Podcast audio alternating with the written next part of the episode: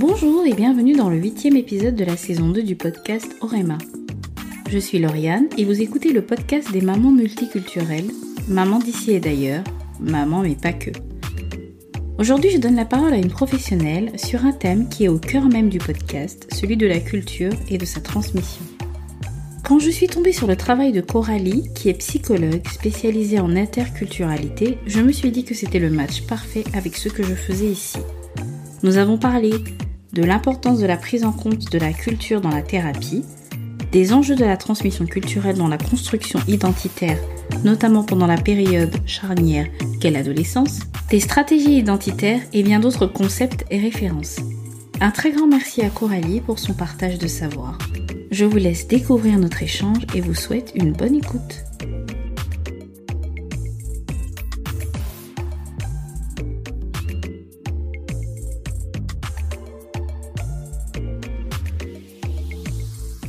Bonjour Coralie. Bonjour Lauriane. Merci d'avoir accepté euh, mon invitation. Merci à toi, vraiment merci beaucoup. Ça me fait plaisir d'être là. Alors, euh, est-ce que tu peux te présenter pour ceux qui nous écoutent? D'accord, avec plaisir. Donc, je m'appelle Coralie Delumeau, euh, je suis psychologue clinicienne et j'ai une spécialité en clinique interculturelle et transculturelle. Euh, au niveau professionnel, j'exerce dans un service de prévention santé en tant que psychologue clinicienne à destination d'enfants et d'adolescents en situation de vulnérabilité, on va dire les choses comme ça. Et aussi, j'exerce euh, en tant que psychologue à l'éducation nationale. Et à côté, j'ai mon projet euh, en construction, la construction de mon cabinet en ligne Psy et Culture. Mmh Donc actuellement, comme je te l'ai dit, je travaille principalement avec des adolescents et des enfants ainsi qu'avec leurs parents. Et les différentes problématiques que j'aborde sont le décrochage scolaire, le, harcèlement également, euh, les addictions, la prévention du suicide et effectivement tout élève ou adolescent qui ont besoin de parler, besoin d'une écoute, eh effectivement je suis là pour pouvoir euh, les accompagner. Mmh et sinon, euh, j'ai un très grand intérêt pour tout ce qui concerne les questions d'identité, de culture, aussi de féminité. Je viens de la Guadeloupe et j'ai un petit garçon de 3 ans. Et voilà, j'ai un très grand intérêt pour la recherche. Et d'ailleurs, j'avais écrit un article euh, scientifique sur les millions non accompagnés enceintes. Donc, si ça vous intéresse. D'accord, bah, je voudrais bien que tu me passes le lien et comme ça, je pourrais le partager euh, dans les notes de l'épisode. D'accord, entendu. Donc, toi, tu as une spécialisation en interculturalité. Oui, c'est ça, en effet. Est-ce que tu peux nous Donc, en dire un petit peu plus? Oui Donc, euh, oui, en effet, il y a deux écoles. Il y a l'école du transculturel et de l'interculturel. On entend souvent les deux. Mais en, en, somme, c'est une vision globale de l'individu. Ce sont des disciplines, il faut le dire, qui sont plus ou moins récentes et qui articulent euh, les travaux sur le psychisme et la culture. Et quand on parle de transculturel, euh, on fait la, la, la référence plutôt à la notion de pont, de passage et de co-construction c'est-à-dire le passage d'un endroit à un autre, en partant du principe que partir, euh, que la migration n'est pas juste un déplacement euh, comme cela, c'est aussi, euh, on, part avec nos sentiments, nos habitudes, nos représentations, et ça aussi, c'est quelque chose à travailler et qui est très important. Et d'ailleurs, justement, dans ces cliniques, on aborde plusieurs thématiques, telles que, comme je l'ai dit tout à l'heure, la migration, les adoptions, le métissage, les métissages, je pourrais le dire au pluriel, l'éducation, les pathologies et grandir loin de chez soi, bien entendu. D'accord. Et alors, pour qu'est-ce que c'est concrètement la culture? Alors, concrètement, qu'est-ce que la culture? Euh, Je vais apporter une définition de ce que c'est. Généralement, on la définit de la façon suivante. Elle désigne un ensemble de savoirs, de savoir-faire, de savoir-être partagés par un groupe d'individus telles que la tradition, les rites, les valeurs, la connaissance, la croyance, la morale et bien d'autres choses. Et elle permet justement à un individu de vivre en société. Et aussi, il est important finalement de la définir dans ce qu'elle n'est pas. En tout cas, la, la, la culture n'est pas statique. Elle bouge et elle n'est pas non plus immuable. C'est-à-dire qu'elle est appelée à changer, se modifier, voire même se transformer en contact d'autres cultures. Et il faut le dire aussi, elle agit comme un moule. Elle façonne nos représentations, nos visions du monde, ainsi que nos croyances. Finalement, c'est une construction sociale et non biologique. Et elle nous permet justement de vivre ailleurs euh, que sur la base de notre propre culture. Si je dois donner, euh, par exemple, euh, un, petit exemple, par exemple, on, on, considérera que la cuisine de chez nous est toujours meilleure que celle d'un autre. Mais parce que finalement, est-ce qu'on est objectif? On peut se poser la question de notre objectivité.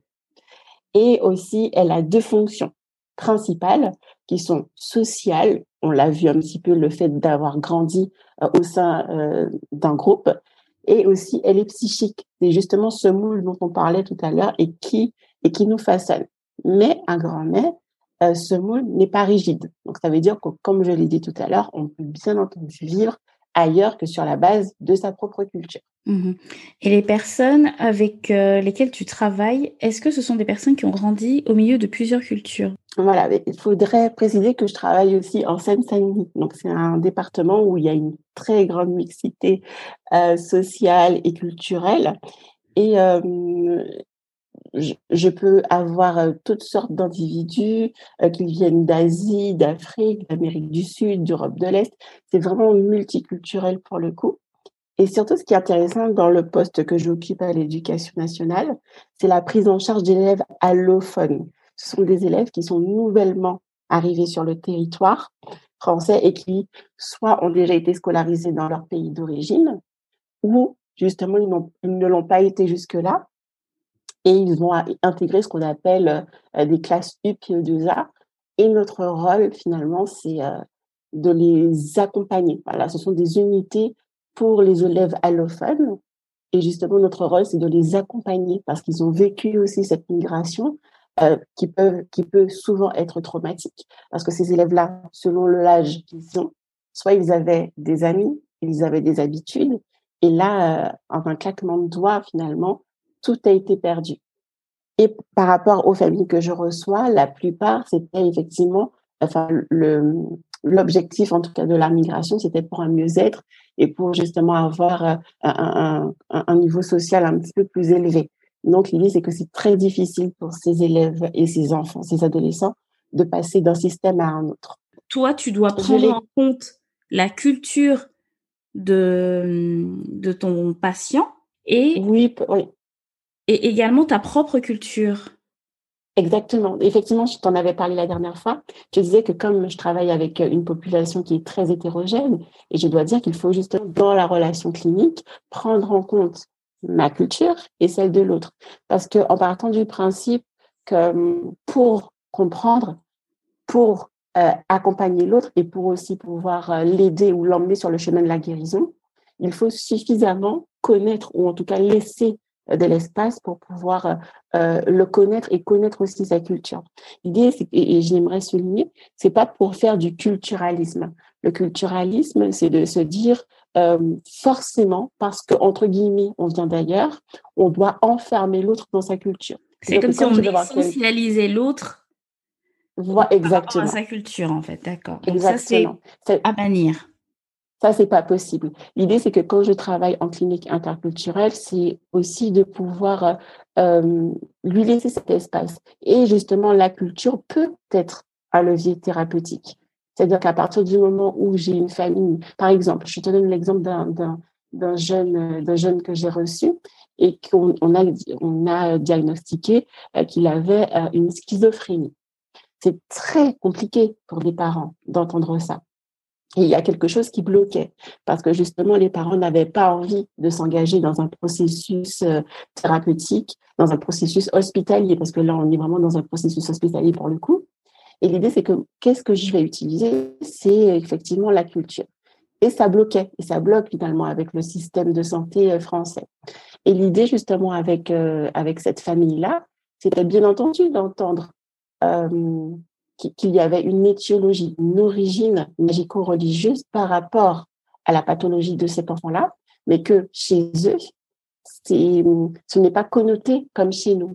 Et pour pouvoir faire ce pont, donc finalement cette, ce, ce passage entre chez nous et ici, l'idée c'était de pouvoir leur dire en consultation, écoutez, j'entends bien ce que vous me dites actuellement, mais si effectivement on doit considérer ces deux sphères dans le monde des invisibles, donc en ce qui concerne leur étiologie magico-religieuse, vous allez faire les rites, les rituels euh, qui justement pourront vous apaiser ou en tout cas vous donner euh, l'impression que ça l'aidera.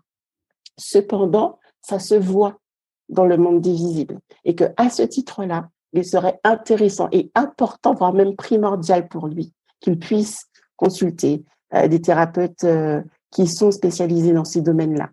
Et c'est comme ça justement qu'on a pu faire ce genre de passage. Mais prendre aussi en compte la culture de l'autre et ne pas effectivement l'essentialiser. Mmh euh, donc dans ce podcast, on parle aux mamans multiculturelles et on parle des mamans multiculturelles. Donc, l'une des problématiques en fait du podcast, l'une des questions que se pose le podcast, c'est comment euh, comment on transmet notre culture tout en vivant dans un pays où, elle n'est pas majoritaire. Quand il y a plusieurs cultures qui peuvent se côtoyer dans la même maison, comment est-ce que nos enfants arrivent à se construire dans cette situation? Euh, c'est vraiment très intéressant comme question. Et je vous recommande d'ailleurs l'ouvrage de Marie-Rose Moreau, euh, Grandir en situation transculturelle. C'est vraiment un, ouvrage qui, qui, qui, indique, qui vraiment qui, parle finalement, qui parlerait aux mamans, aux papas euh, transculturels et à toutes sortes de familles justement nouvelles, comme on peut dire ainsi les choses. Et finalement, je me suis posé la question, qu'est-ce que la transmission? Qu'est-ce que transmettre? Et transmettre, c'est donner, c'est passer quelque chose à ses enfants. Et on ne peut donner que ce qu'on a reçu. Pour moi, c'est vraiment très important. Et l'idée, c'est que pour pouvoir justement transmettre à nos, à nos, à nos, enfants, c'est par exemple en commençant finalement euh, par la langue, qui est vraiment très importante pour moi, qui est aussi le pilier, euh, le pilier finalement de, de, cette transmission. Parce que la langue, elle a un champ, elle a un champ qui est particulier et elle va même au-delà du verbal. C'est-à-dire que premièrement, c'est une richesse à l'heure de la mondialisation. L'heure finalement où il n'y a plus de frontières à proprement parler, c'est une richesse que nos enfants puissent parler dans les langues maternelles. Pourquoi je dis ça? Parce qu'avant, il y avait une espèce de hiérarchie entre les langues. Il fallait parler anglais, il fallait parler euh, espagnol. Et finalement, nos langues maternelles euh, n'étaient pas forcément privilégiées, finalement, parce qu'elles ne s'exportaient pas forcément. Mais aussi, et je dois le dire, euh, ça a un intérêt, en tout cas, parler la langue, ça a un intérêt cognitif. Parce que finalement, l'enfant qui parle plusieurs langues, il pense aussi dans plusieurs langues. Et ça développe pas mal de facultés chez l'enfant. Et troisièmement, ce qui est intéressant dans la langue, c'est qu'il y a un aspect affectif qui n'est pas négligeable. En conclusion, et selon moi, la langue est un bon moyen de transmission. On a les berceuses, on a les contes, on a nos anecdotes enfantines et qui sont importantes pour nos enfants. Il y a tout un imaginaire qui va avec aussi finalement.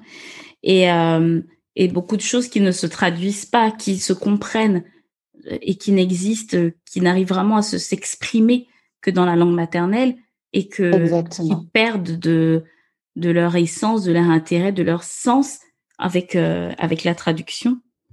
Exact. Et je rebondis justement sur ce, sur ce que tu dis. Il y a un proverbe italien qui dit que traduire, c'est trahir. Et finalement, quand tu le transcris en italien, trahir et traduire, c'est le même mot. Donc, on voit effectivement que ça prend vraiment tout son sens. Et pour pouvoir transmettre nos cultures à nos enfants, il ne faut pas que l'on se prive de leur parler. Et de toute façon, on se rappelle euh, quand nos mamans euh, nous parlent, ou nos, nos pères d'ailleurs nous parlent, eh bien, finalement, quand elles vont crier, quand elles seront tristes, ou quand elles seront trop joyeuses, en tout cas quand il y aura une pointe d'émotion, eh bien, on passera justement par, euh, dans, notre, dans notre langue maternelle. Parce que finalement, il y a quelque chose, comme je le disais, de l'ordre de, l'infraverbal qui est donné en fait et qui, qui est donné à l'enfant. Hum, c'est la langue du cœur, c'est la langue des émotions. Exactement. Et puis juste une petite anecdote par rapport à ça, parce que je pense que ça sera beaucoup plus parlant aussi. Euh, je travaillais euh, dans une école maternelle et il y avait un, enfant euh, qui était d'origine malienne, si je ne me trompe pas. Et cet enfant, il ne parlait pas du tout. C'est-à-dire que pas du tout. Il ne disait pas un mot. Et c'était devenu même la préoccupation des enfants aussi. Et, euh, et, et, tous les enfants disaient Ah oui, je l'ai vu parler dans la cour, il a parlé. Donc, c'est un enfant qui n'avait aucun problème orthophonique, c'est un enfant qui n'avait aucun souci, en tout cas, de langage. Et c'est un enfant qui parlait très, très bien à la maison, qui était très fluent. Enfin, il n'y avait aucun problème par rapport à ça. Et cet enfant avait ce qu'on appelle un mutisme extra-sélectif. Ça veut dire qu'il ne s'autorisait pas à parler euh, ailleurs qu'à la maison. Qu'est-ce que ça signifie? Qu'est-ce que ça vient traduire aussi? C'est-à-dire que finalement, les mamans aussi, je pense, ont un poids sur les épaules. Ces mamans qui arrivent et qui justement doivent faire en sorte que leurs enfants doivent se conformer coûte que coûte à une autre culture qui n'est pas la leur, même si effectivement on parle d'assimilation, d'intégration, d'accord, mais on ne prend pas en compte la dimension euh, du processus que c'est de s'installer dans un pays qui n'est pas le sien.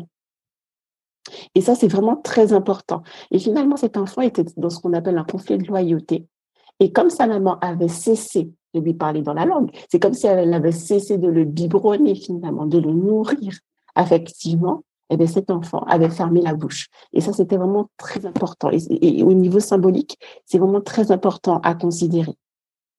Par la suite, ça a été parce qu'effectivement, euh, on peut avoir euh, certains enseignants qui vont dire, mais oui, mais il faut éviter de lui parler dans la langue parce qu'il ne va pas forcément euh, bien s'exprimer. Et c'est vrai qu'on a des enfants pour moi, ça relève de prouesses euh, cognitives qui vont mélanger euh, plusieurs mots euh, entre la langue, entre le français et la langue maternelle. Ils vont mélanger en fait tous ces mots-là, mais finalement, ça montre qu'au niveau cognitif, qu'il y a quelque chose qui se passe et que de toute façon, après, l'enfant, de toute façon, l'enfant très très jeune discrimine très tôt. J'avais vu un article dès huit mois la langue maternelle d'une autre langue. Donc, l'idée, c'est que l'enfant, justement, c'est son cerveau qui est en maturation. Et donc, effectivement, il ne faut pas priver nos enfants à parler beaucoup, parler plusieurs langues. Mhm. Euh, la dernière fois, on parlait de stratégie identitaire. Est-ce que tu peux nous en dire plus sur, euh, sur ce que c'est? D'accord, bien entendu. Alors, avant de parler de stratégie identitaire, il est primordial de parler de la question, de la notion plutôt d'identité. Qu'est-ce que l'identité? Mmh C'est un terme qui est très en vogue, un terme euh, euh, qui, qui, qui est mis à l'honneur, en tout cas depuis ces dernières décennies. Et par exemple, les stratégies identitaires euh, sont effectivement la théorisation de Carmel Camilleri, qui est un sociologue. Et dans sa définition de l'identité, il partait du principe que c'était la possibilité de pouvoir rester le même au travers du changement. Et que pour lui, la question de l'identité, c'était finalement une négociation entre l'ancien et le nouveau. C'est-à-dire que je vais rajouter du nouveau dans ce qui existe déjà. Et l'idée, c'est qu'il ne faut pas considérer l'identité comme étant un produit, c'est-à-dire comme un produit figé, c'est-à-dire que je suis ça et c'est tout.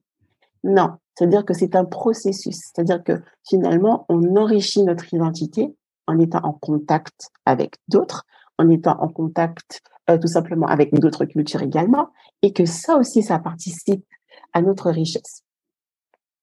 Et justement, euh, euh, il, disait aussi que dans tout ce processus finalement de négociation entre la continuité qui n'est pas forcément évidente pour tout le monde, parce que même des fois, il y a certaines personnes qui me disent, c'est un petit peu triste, je vois que ma culture, c'est plus la même chose, tout a changé euh, et, finalement on, est dans cette, ambivalence pardon où finalement on a peur du changement de nos cultures parce qu'on a l'impression qu'elles vont se perdre qu'elles vont se dissoudre euh, dans le, le, monstre qui est la mondialisation aujourd'hui.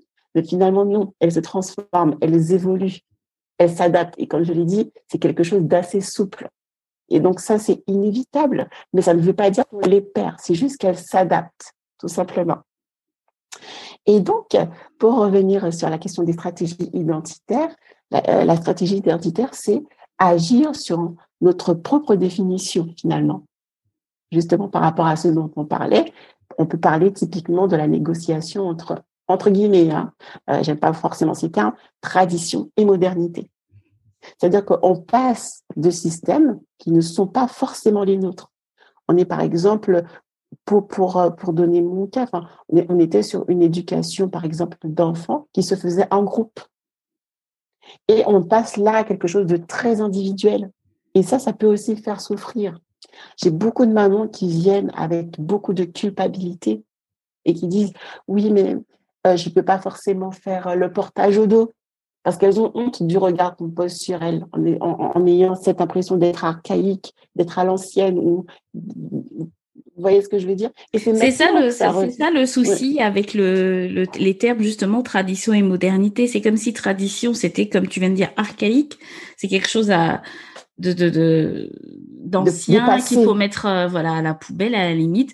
Et modernité, en fait, à la limite, c'est presque, on va dire quoi, occidentalisation finalement. Exactement. Mm, mm. Exactement. Donc c'est pour ça vraiment que j'aime pas trop ces termes parce que ce sont des termes qui opposent et qui font passer justement le traditionnel pour quelque chose de désuet, pour quelque chose de finalement passé ou quelque chose qui n'a pas forcément été validé scientifiquement. Donc on attendrait effectivement une validation pour que ces choses soient euh, finalement exposées au grand jour. Mm-hmm. Et dans les stratégies identitaires, c'est finalement la négociation entre ces deux pôles entre qu'est-ce que je vais garder sur la façon dont moi je me vois, la façon dont si j'habite mon corps, par exemple. Euh, et c'est maintenant qu'on le voit, finalement, on voit qu'il y a un abaissement des frontières. Euh, dans, les, dans certains pays en Afrique, et pratiquement dans, dans la culture, et même aux Antilles, euh, finalement, l'esprit et le corps ne sont pas deux entités complètement séparées. C'est-à-dire que c'est une seule et même continuité. Tandis qu'effectivement, dans les pays occidentaux, pas du tout. Et on remarque, avec, on peut même sourire sur la question, que de plus en plus, les gens trouvent que c'est très important d'inclure la question du spirituel et de l'esprit, en fait. Mm-hmm. Et finalement, j'ai toujours cette impression qu'on est obligé de valider ce qui existe déjà depuis des siècles pour finalement se dire que bon, tu, vois un petit peu le jeu. Et mm-hmm. donc, toutes ces mamans qui se sentent coupables parce que euh, mon enfant n'est pas intégré comme les autres, il ne pourra pas faire telle chose. J'ai dit, madame, vous lui donnez ce que vous avez reçu. Et ce que vous avez reçu est, d'une richesse inestimable. Mm-hmm. Et donc, quand tu, parlais de, de, stratégie identitaire, alors moi, ça me faisait penser à, deux choses. Donc, euh, ceux qui écoutent le podcast savent que je, je cite Chimamanda Ngozi Adichie dans euh, dans la nécessité de de transmettre un sentiment d'identité à, à, son enfant. Donc ça, c'est une notion qui est très importante pour moi. C'est une appartenance finalement. Et en, stratégie identitaire, je vais reparler de Chimamanda Ngozi Adichie parce que du coup, il y a un de euh, alors là, le sentiment d'identité, c'était dans euh, Cherry Awele et euh, là, je pense à une, une partie dans, dans son roman euh, Americana, où en fait, Ifemelu, qui est le, personnage principal, euh, euh, elle vient du Nigeria, elle arrive euh, aux États-Unis et elle se rend compte que sa façon de parler, son accent ne correspond pas à celui qui est utilisé là-bas. Alors elle mmh. change le ton de sa voix, son accent, etc. Et moi, c'est quelque chose que je que je reconnais, que je vis dans, dans ma propre vie, on va dire, parce que du coup, moi, je viens du Gabon et quand je suis en France, eh bien, je m'adapte à la française. D'ailleurs, ça, ça a un nom aussi bien au Gabon que dans d'autres pays d'Afrique. En fait, on taquine les gens qui changent d'accent et qui font genre une voix plus un ton plus occidental en fait. Donc au Gabon, on appelle ça gorgé et en Côte d'Ivoire, par exemple, ils disent choco, chocobi. Donc, c'est, quelque chose qui existe, en fait. C'est, changer une partie, enfin, entre griffes, changer une partie de soi. Donc, finalement, c'est pas évident d'arriver à, à s'adapter, en fait. Mais c'est comme si, en fait, il fallait, enfin, je vais pas dire polir, alors que non, c'est pas le cas, à la limite. Il fallait polir euh, euh, certaines choses, enfin, certains de nos, certains traits, certains de nos comportements. Ça pose question. Et par rapport à ce que tu disais, euh, je l'avais lu dans le livre Peau noire, masque blanc de Franz Fanon, où il parlait justement de ces mécanismes, euh, de ces mécanismes, hein, tout simplement. Et dans les stratégies identitaires, qui, qui sont des stratégies pour agir sur euh, notre propre définition de nous-mêmes, eh ben, il y en a trois. Donc, on va les citer très rapidement. Il y a la stratégie d'assimilation, justement, qui a euh, pour objectif, et tu le dis très très bien, de ressembler aux personnes euh, du pays d'accueil. Et justement, qu'est-ce que ça provoque? Eh bien, finalement, on rentre dans un certain conformisme culturel, mais il peut y avoir ce qu'on appelle une perte d'identité, une perte finalement, comme tu le disais, ben, on va adapter notre accent dans, dans, le pays d'origine. Et si effectivement on, on, va très très loin dans ce mécanisme-là, on peut justement, ça peut provoquer une rupture euh, dans nos liens familiaux et avec nos communautés d'appartenance. La deuxième stratégie, c'est la stratégie de revalorisation de la singularité. Donc, son objectif, c'est tout l'inverse de la précédente, c'est de conserver, au contraire, des liens avec sa culture d'origine en la préservant. Et finalement, celle-ci tend plutôt vers l'idéalisation euh, de son propre groupe. Et en troisième lieu, on a les stratégies intermédiaires. Donc, effectivement, euh, c'est la stratégie entre les deux premières, donc d'assimilation ou de revalorisation. Et c'est finalement trouver finalement son propre équilibre. Donc, pour les stratégies identitaires, ce sont ces trois-là qui existent. Euh, et donc, toi, tu es euh, appelé à travailler avec des adolescents. et parfois, et souvent, donc, comme tu le disais, travailler en Seine-Saint-Denis, ils ont une double culture. comment est-ce qu'ils vivent ça, en, justement, avec cette période assez particulière qu'est l'adolescence? Comment ils vivent leur construction avec euh, leur double culture euh, dans, bah, dans l'adolescence? Alors, du coup, l'adolescence, c'est une période qui est. Qui, qui, c'est un bouleversement hein, total, l'adolescence. C'est un remaniement psychique, un remaniement physique euh, très important. Et l'idée, c'est que ces adolescents-là, face à la culture de leurs parents, ils auront deux mouvements. On, peut, on, on voit qu'ils ont deux mouvements. Mais de toute façon, le principe même de l'adolescent, quelle que soit sa culture, c'est de se séparer de ses parents, donc de sa culture, de ce qui ressemble aux parents, pour justement qu'il puisse. Et il va toujours se, rapatrier, entre guillemets, sur sa bande, sur ses pères, sur ceux qui le ressemblent, donc les adolescents de son âge. Et l'idée, c'est parce qu'il est dans une pleine construction de son identité. Il est dans un processus identitaire qui est extrêmement euh, bouleversant pour lui et euh, pour qu'il puisse justement euh, advenir en tant qu'individu. Mais il faut préciser qu'un adolescent né entre deux cultures, c'est comme s'il avait quand même un choix à faire. Finalement, on voit des fois, ils ont comme, ils se sentent à faire des choix. Et c'est pour ça que finalement, c'est pour ça que dès que c'est fait à l'âge, euh, dans l'enfance, dès que c'est fait, ça va se faire tout seul, je me dis, dans l'adolescence. Mais effectivement, il peut y avoir ces deux mouvements. Par exemple, euh, il y a quelques temps, quelques, même pas, enfin, quelques mois, j'étais avec une jeune fille et dans sa culture, l'objectif, c'est, à partir de 15 ans, c'est de se marier. Et l'idée, c'est qu'elle me dit, euh, Madame, j'ai envie de continuer mes études, j'ai envie d'aller en internat pour que je puisse pouvoir continuer mes études parce que euh, ma famille ne donne pas trop d'importance euh, à ces questions-là et que là, je dois me marier et que je suis en âge pour pouvoir le faire. Alors, je lui dis, au-delà du fait de continuer sa scolarité, quel est le problème? Elle me dit, mais le problème, c'est que moi, j'ai pas envie de décevoir ma famille, mais en même temps, j'ai envie de vivre ma vie. Et ça, il faut pas oublier en fait que nos enfants, finalement, sont citoyens du monde. Ce sont des citoyens du monde qui sont en contact avec d'autres cultures. Et ça, c'est très important. Et avant cela, je lui ai dit, est-ce que tu penses que continuer tes études, ce serait trahir ta famille? Et elle me dit oui.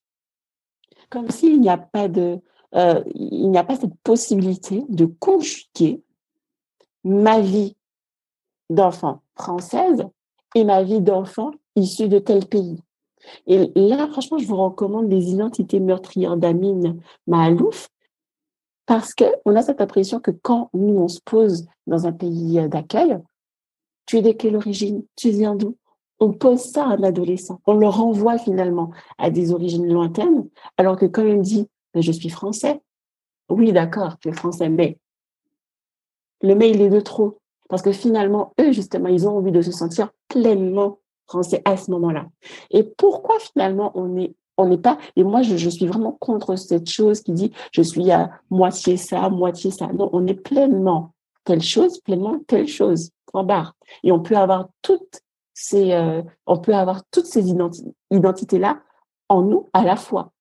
Par exemple, euh, euh, comment je me suis présentée en tout début d'interview, ben, finalement, on choisit ce qu'on a envie de dire. Mais ça ne veut pas dire qu'on mentirait sur nous ou qu'on dissimulerait des choses. Tout simplement qu'on choisit de mettre en avant certaines euh, de nos identités en fonction effectivement du lieu où nous évoluons, tout simplement. Et donc ces enfants-là, on, leur enverrait quelque chose. Oui, c'est ça, mais voilà, tu es autre chose aussi.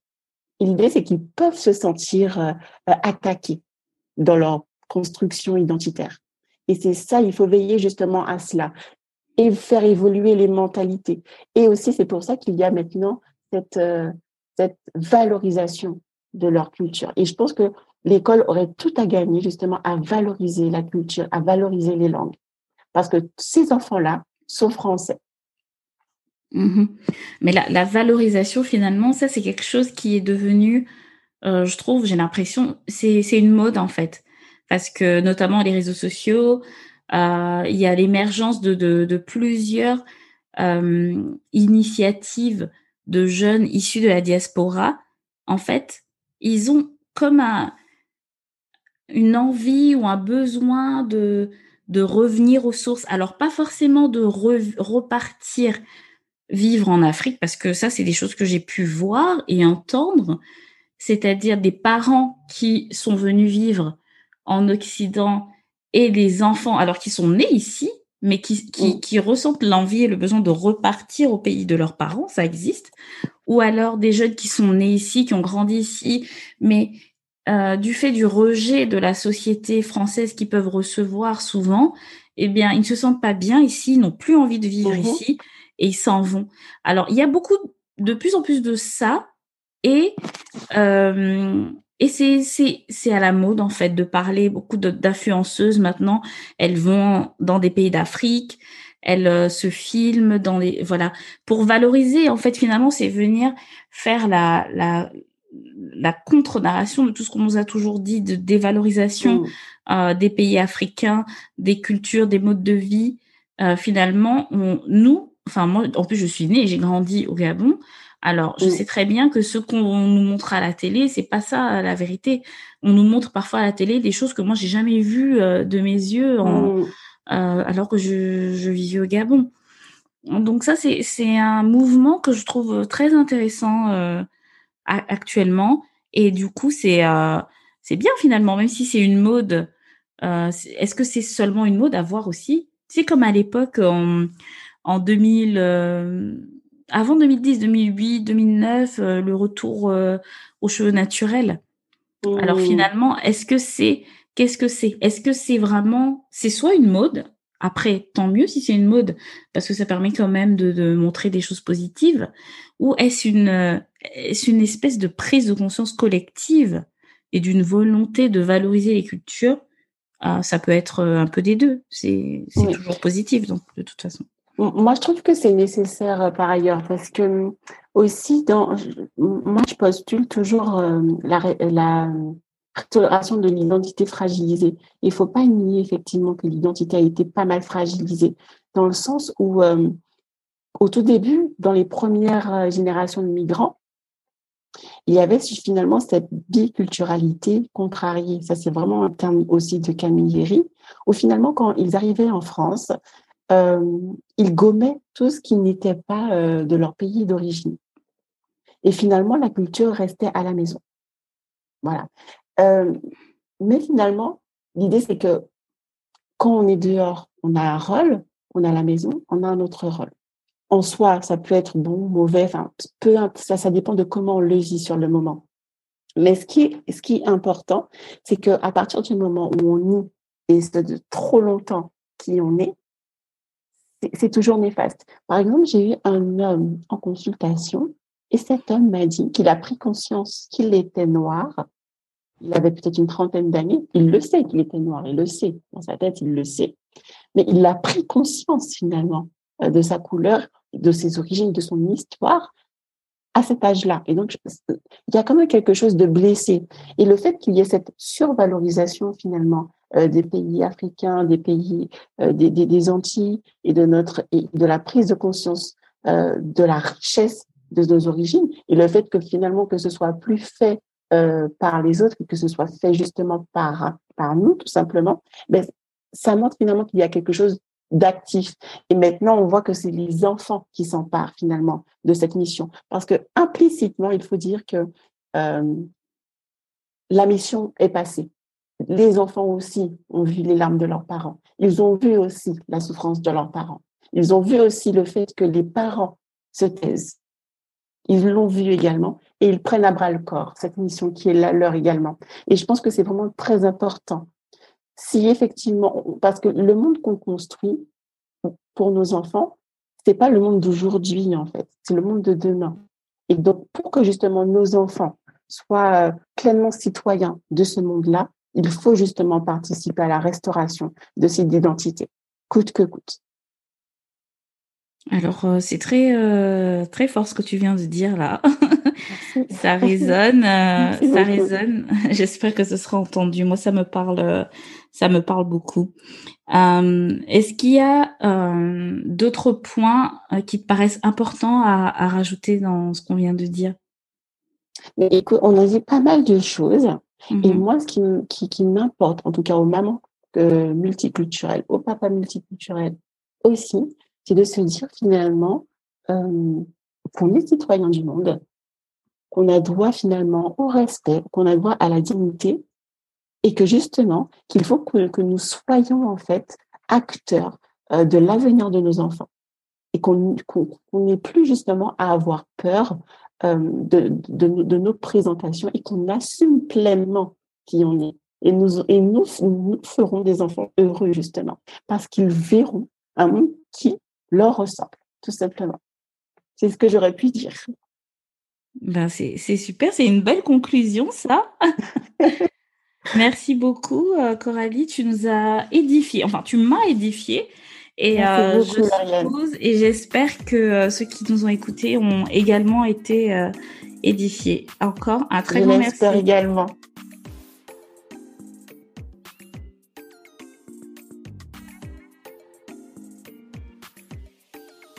Nous voici arrivés au terme de cet épisode qui, je l'espère, vous aura plu. Si c'est le cas, n'hésitez pas à nous laisser 5 étoiles et un petit commentaire sur Apple Podcast pour aider le podcast à être mieux référencé. Vous pouvez aussi partager et recommander le podcast autour de vous. Savez-vous que le podcast a une newsletter? Chaque lundi, un mail pour interroger la parentalité et partager les coulisses du podcast. Vous pouvez retrouver le lien d'inscription dans les notes de l'épisode et recevrez directement dans votre boîte mail le guide Comment éveiller son enfant à l'antiracisme en 4 points clés. Pensez à checker vos spams au cas où. Enfin, je vous invite à rejoindre la communauté sur Instagram at orema-du8 podcast pour poursuivre la conversation. Merci de m'avoir écouté jusqu'à la fin et rendez-vous dans deux semaines pour un nouvel épisode.